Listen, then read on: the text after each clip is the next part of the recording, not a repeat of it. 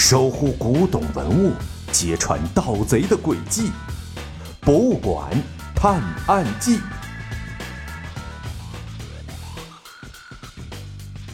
第二十集：侦探学院。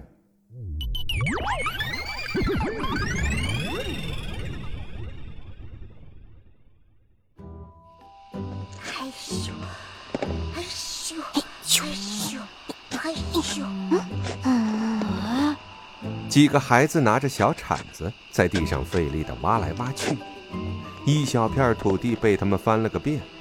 还有几个孩子拿着放大镜，身子都快要趴在地面上了，一寸一寸地仔细地搜寻着。他们似乎在寻找着什么东西。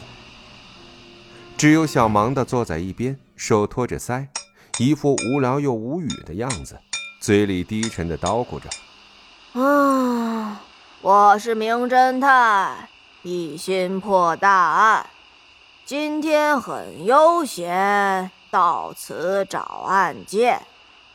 谁知这学院就是游乐园，助手是坑货，害我陪小孩玩。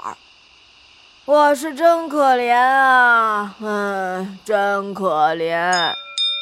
别愣着呀，快去加入他们吧。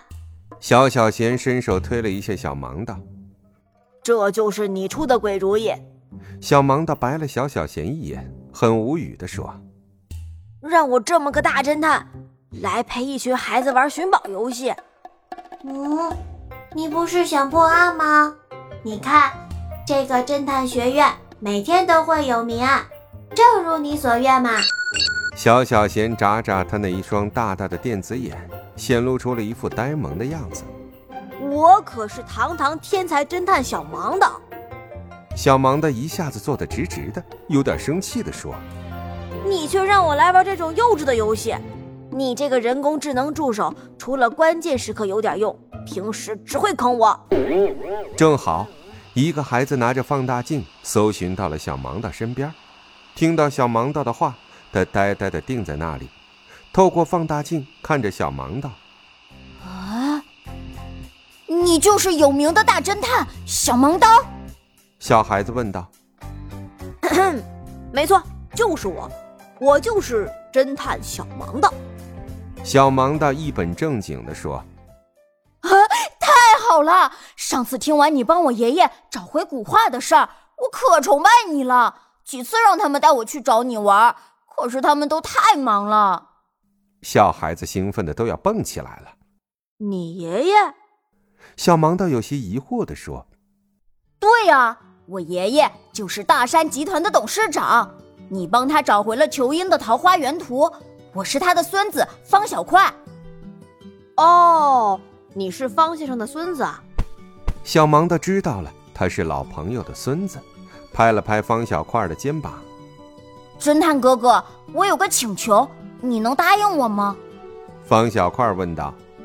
什么请求？你能收我为徒吗？我也想成为像你这么厉害的侦探。方小块满脸期待地说。小盲的听完，摸着下巴思考了一会儿，说：“嗯，想成为一名侦探，要看你有没有这个潜力。我得考考你才行。”啊，嗯，没问题，请尽情的考验我吧。方小块一听有戏，立马打起了十二分精神。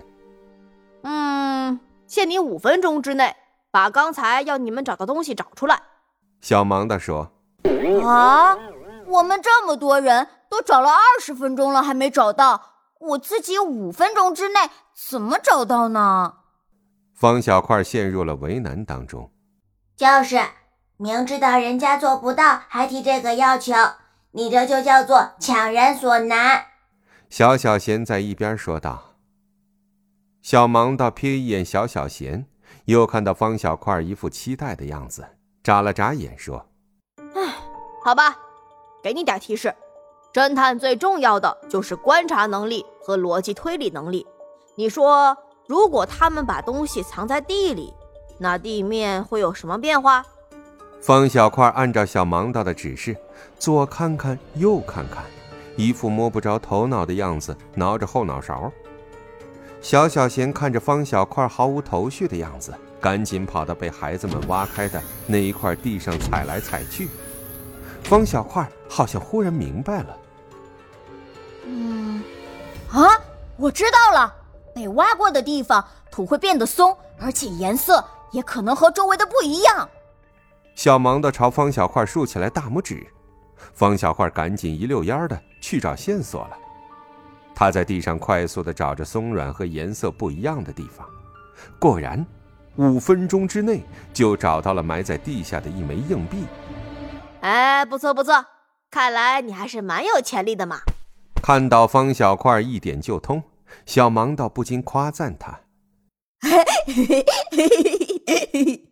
方小块感到自己通过了考验开心极了。